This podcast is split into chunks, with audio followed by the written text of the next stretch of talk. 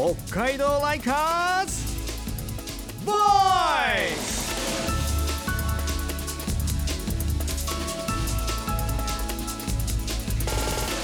こんばんは田村みなみです。北海道ライカーズボイス。この番組は北海道を愛する人々で作る地域活性化ウェブサイト北海道ライカーズがラジオを通してライカーズたちの声ボイスをお送りする番組です。今夜も私と一緒にライカーズとのトークを進めていくのは？こんばんは北海道ライカーズの柳沢美久です。よろしくお願いいたします。お願いします。あの私たち番組の中で何度もはい。お酒大好きって言ったり、はい。まあシーンと言いながら飲みながらね番組を収録してしまったっていう過去もますね。はい。ありますしまあちょっとお酒大好きな私たちなんですが、はい。まあ今更聞きますけど、はい。ワインはお好きですか？あワイン、はい。もちろん大好きです。すごい前のめりにだ。ちょっと気持ちが出過ぎちゃいます、はい、今夜は余市のうん、果樹園の話ということなのでワインとかウイスキーの話も出るのかなと思ってるんですけど。いやそうですね、はい。でもあの田村さん今日はあの発酵させる前のうん。果物の話にあ。まあ留めておいてというところでお酒があるとね、はい。まあ我々収集がつかなくなる可能性がありますので、はい、ちょっとで、はい、そうですねそれでは、はい。今夜は酒造りではなく町づくりの話とはい。いうことで、えーご紹介しましょう。株式会社ニトリパブリック社長室長でありながら余市にありますニトリ観光果樹園の社長でもいらっしゃるニトリ春樹さんに今週もお話を伺います。ニトリさんこんばんは。こんばんは、はい、こんばんは。ニトリ観光果樹園社長のニトリです。よろしくお願いいたしよろしくおます願いします。よろしくお願いします。さあ最初に聞きますがあのニトリ観光果樹園って余市にあるということですけれども余市には結構割とこう有名なね果樹園がいくつもあるなというイメージなんですけれどもこうそこに新しく参入したということなんでしょうか？あのですね、新しく参入したというよりは、これがですね、もともとあの山本観光果樹園っていう、はい。え創業が154年っていう歴史のあるす果樹園でしてですね、ただその前の社長さんがですね、体を悪くされて亡くなられてしまいましてこのままちょっと続けていくのは非常に難しいなっていう、まあ、その話を聞きつけてニトリ会長がですね、はい。こんなにね愛されてるそしてみんなが来てくれ楽しみにね来てくれる果樹園がなくなってしまうなんていうのはこうあってはならないと。じゃああの私がね面倒見るからね続けてってくれとでそれで経営を引き継いだっていう感じですねなる。ほど。いやでも前回のね銀鱗荘のお話も含めてなんかそういった思いを本当に大事にされて引き継いで今運営されてるっていうのをすごく感じますね。いや本当ですね、まあ、今お話にありましたあの観光果樹園だったりとか本当にいろんな地域に関わる仕事をされてるかなと思うんですけれども、まあ、ニトリさんのこう本業ともいえる家具だったりインテリア事業はいっていうところのこう関連性だったり、まあ、いわゆるシナジー効果についてはなんかどのように評価されてるんでしょうか？はい、そうなんですね。名前にニトリがついてるんで、はいまあ、よく聞かれるんですけども、まあ、実はあのニトリの資本が入っていなくてですね実はニトリ会長のまあ個人的な投資によって運営されているというものなんです。そうなんですね。はい。まあ、先ほども言われましたようにやっぱり会長がすごく思い入れがあるものなので,、でまあ、経営の方は会長はやっぱりニトリで忙しいんで、まあ、息子暇だからやれよみたいな。いやいやいやいや まあ、暇じゃなかったんですけども、え えすごいですよね。いろいろされてるから、ねえ。その中でもっていう。はい。やっぱりやっぱりこうニトリっていう名前がついてるんでやっぱり皆さんの期待っていうのはすごい高いと思うんですよね。はい。えーなんでその期待をですね裏切らないようにいいサービスニトリならではのいいサービスをやっていかなきゃいけないなっていうのは常々心に置いてやっております。受け継いだ時に一番こう大切にしたことっていうのは何だったんですか？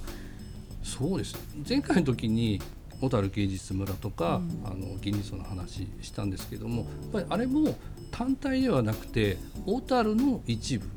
なんですよね。で実はこの観光果樹園も余市の一部、強いては後部市の一部だったり北海道の一部だったりする。ということをすごく意識しながら我々だけが儲けてうまくやっていこうというのはさらさらなくてですね、本当周りと一緒に成長していける果樹園でありたいなっていうのが、えーまずありますね。余市がやっぱりすごく盛り上がってほしいっていう気持ちはすごくあります。やっぱりねそういう中では近隣のね農家さんともこう一緒に手を取り合ってっていうのがすごく大事になってくるかなと思うんですけれども、いろいろ教わることもあったんですか？そうあありますね特にあの、観光果樹園の周りもですね実はワイン農家さんがすごくいっぱいありまして、はい。特にまあドメ高彦さんってすごい有名なはもう手に入らないんで隣なんで畑が。ああそうなんですか。かそういうねところで実は我々もですねワイン事業を始めまして、ワインを作られている。はあすごい。やっと今年はい。瓶詰めして皆さんに味わっていただけるかなところまでやっと、おめでとうございます。ありがとうございます。えーぜひあのはい。はい。我々のデビューワインシーンに来ていただければ。ですか。じゃあ乾杯収録でよろしくお願いします。収録いたしましょう ね、どうで今のお気持ちはというか、ね。今年デビューを控えて今の気持ちはどうですか？でもそうです。もう果樹とかでもそうなんですけども、はい。やっぱ一一日してならずと言いますか、うん。やっぱり最低でも3年育てないと、あのワインにならないのでやっぱりそこでこう早く早くっていう気持ちになりながらこう育てていく。で3年待ってやっとできたっていうのはやっぱりこう感慨深いというか、うん。嬉しいですね非常に、えー早く味わってほしいっていう気持ちになりますね。いや味わいたいですね早く。本当ですね、楽しみです。はい、はい。はいあのまあ、コロナ禍が終わって小樽だったりとか、まあ、日記夜市、まあ、ニセコにも含めてですねあの大勢の外国の方も、まあ、いらっしゃってるかなと思うんですけれどもそういうインバウンド需要っていうのも取り込んでいこうっていうようなお考えもあるんでしょうか？そうですね。やっぱりコロナ明けてお客さん海外のお客さんも非常に増えてきて、もう大きいバスでボンボンボンボン果樹園の前につけてきてるんですけども、やっぱり僕コロナ禍にあった時にすごく思ったところがありましてコロナ禍の時に我々果樹園を支えてくれたのはやっぱり日本の特に札幌とかに来てくれるお客さんたちが来てくれて我々はそれでなんとかなってコロナ明けてもできるっていうところがあった時にやっぱり日本の方にこう支えられてるっていうベースがあってこそだなっていうところがあってすごくそこを感じたのと日本っていうあの違う国に来たっていうのをすごく感じて楽しんでもらうためにあえてこう全部をインバウンド寄りにするのではなくて、我々のやっぱり根幹の大切な部分は残しつつでも分かりやすくっていうところを考えてインバウンドをやっておりますね。はい、あのすごくやっぱりお客さんで多いのが、うん。あの家族で来られてはいる方も多いですし、海外の方とかでもすごく多くてあの果樹園に来ると年齢関係なく、ん。みんなが同じように楽しめるっていうのをすごく感じましてもう本当全年齢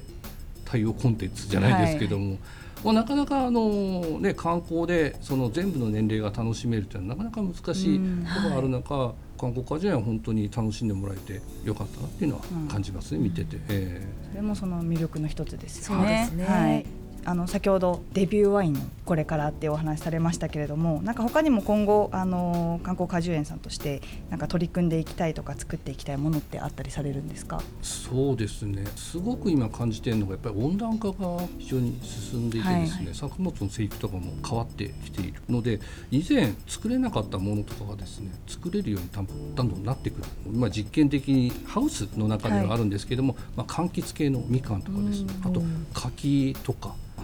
そういうものライムとかもえやったりとか。えーえータイムって結構珍しいですね。じゃあ近い将来というかねこのまあ地球に合わせて育てていくこうフルーツも変わっていくということなんですはい、ね。そうなんです。でもうちそうですね。どんどんどんどん新しいものをトライしていきたい、ん究極の形でですね。はい。実は将来コーヒーとかおおカカオとか、すごい。ええもう暖かいところでしか取れないんじゃないかっていうものまでチャレンジしてですね。はい。やっぱり北海道といえばスイーツとか、うん。メーカーさんとかも非常にあるんで。じゃあせっかくだから北海道で採れたカカオで作ったチョコとかでお菓子とか作ってもらえれば地元はい。のその素材で作ったお菓子っていうところですごくな価値があるよううん。な気がするので、ぜひそれをぜひやってみたいな。とそれが今ちょっと目標というか夢になってますね。あ道民としてもすごく嬉しいしなんかこう心強いなっていうのを感じますね。ありがとうございます頑張ります。はい。あのニトリグループとしてはこうこれからのこう他の地域との連携ですとか海外展開とかっていかがでしょうか？はい海外いいですねと思ってるんですけども、はいえーまあ、まずはやっぱり周りのね、えー、余市をこう盛り上げていきたいっていうのが、まず最初にあってそれでだんだん小樽あの北海道っていうふうに広げていきたいなとは思っておりますが今どうしても札幌とかニセコとか宿泊の中心になっていて、ぜひですね小樽や余市にこうコンテンツをどんどん増やしていって、はい札幌にも一泊するけど小樽にも一泊する余市にも一泊するっていうふうにこう流れを作っていきたいなっていう通り過ぎるんじゃなくてそこでじっくり楽しんでいくっていうふうなですね連動できるようなものを考えております。なるほど宿泊するとまた夜までみっちりこう楽しめるっていうまた違う楽しみ方もできますしね。そうなんですやっぱり皆さんあの夜の食事とかですね、小樽とか余市えすごい夜景綺麗ですので、はいえーぜひそういうのも楽しんでいただいただけたらなとは思います。今夜はニトリパブリック社長室長そしてニトリ観光果樹園の社長ニトリ春樹さんに本当にあの興味深くワクワクするようなお話たくさんいただきましたニトリさんありがとうございましたあどうもありがとうございました。えーぜひですね、あの札幌から本当に高速乗れば30分で着くので、もういきなり来ちゃっても大丈夫ですので、はいお待ちしております。お邪魔させてください。ありがとうございました。はいありがとうございました北海道ライカーズ。ボイス。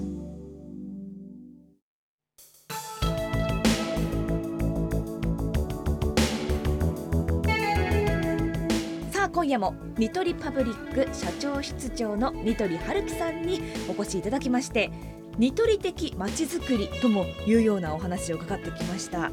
まあ、どれだけ大きくなっても発祥の地、北海道のために事業展開をする新しいことをするという話になんだかこうすごく勇気づけられましたしもうこれこそなんかこうお値段以上っていう感じですね。いやそうですよね、まあ、今週はニトリ観光果樹園さんのお話中心に聞いてきましたけれども、はい、ニトリグループさん文化芸術の振興だったりとか観光振興だったりとか、まあ、すごくこう地域のためにとか地域と一緒になってこう盛り上げていきたいっていう思いをすごく感じましたしあの本当にすごく幅広にされているので、まあ、今後もそういった動きにすごく注目していきたいなと思いますね。そうですね。はい本当は本当に幅広かったですね。はい取り組みが。い。まあそのニトリははい余市二期だけじゃなくて、まあ先週のトークテーマだった小樽市とも包括提携を結んでいて、まあ知るべしエリアね地域づくりにこれからも関わっていくと思うとすごくまたまたさらなるね楽しみが膨らみますし、まあこの地域がまあそれだけ魅力秘めているっていうことですよね。ね。はいはい。もう一日中泊まってはい。観光を楽しんで自分の新たなこうねお気に入りを見つけてっていうのでね、どんどんこうい行ってみたりとか楽しんでほしいなって思いますね。いや本当にね、うん札幌からはすごく行きやすいですから。はい、本当にそうですよね。はい。さあ北海道ライカーズボイスでは皆さんからの情報や柳沢さんそして私田村へのメッセージもお待ちしています皆さんのねあの知るべしエリア、はい小樽こういったところもねあのおすすめだよとか、うんぜひ聞きたいですいねや教えてほしいですね。はいメールアドレスは like.stv.jp like like.stv.jp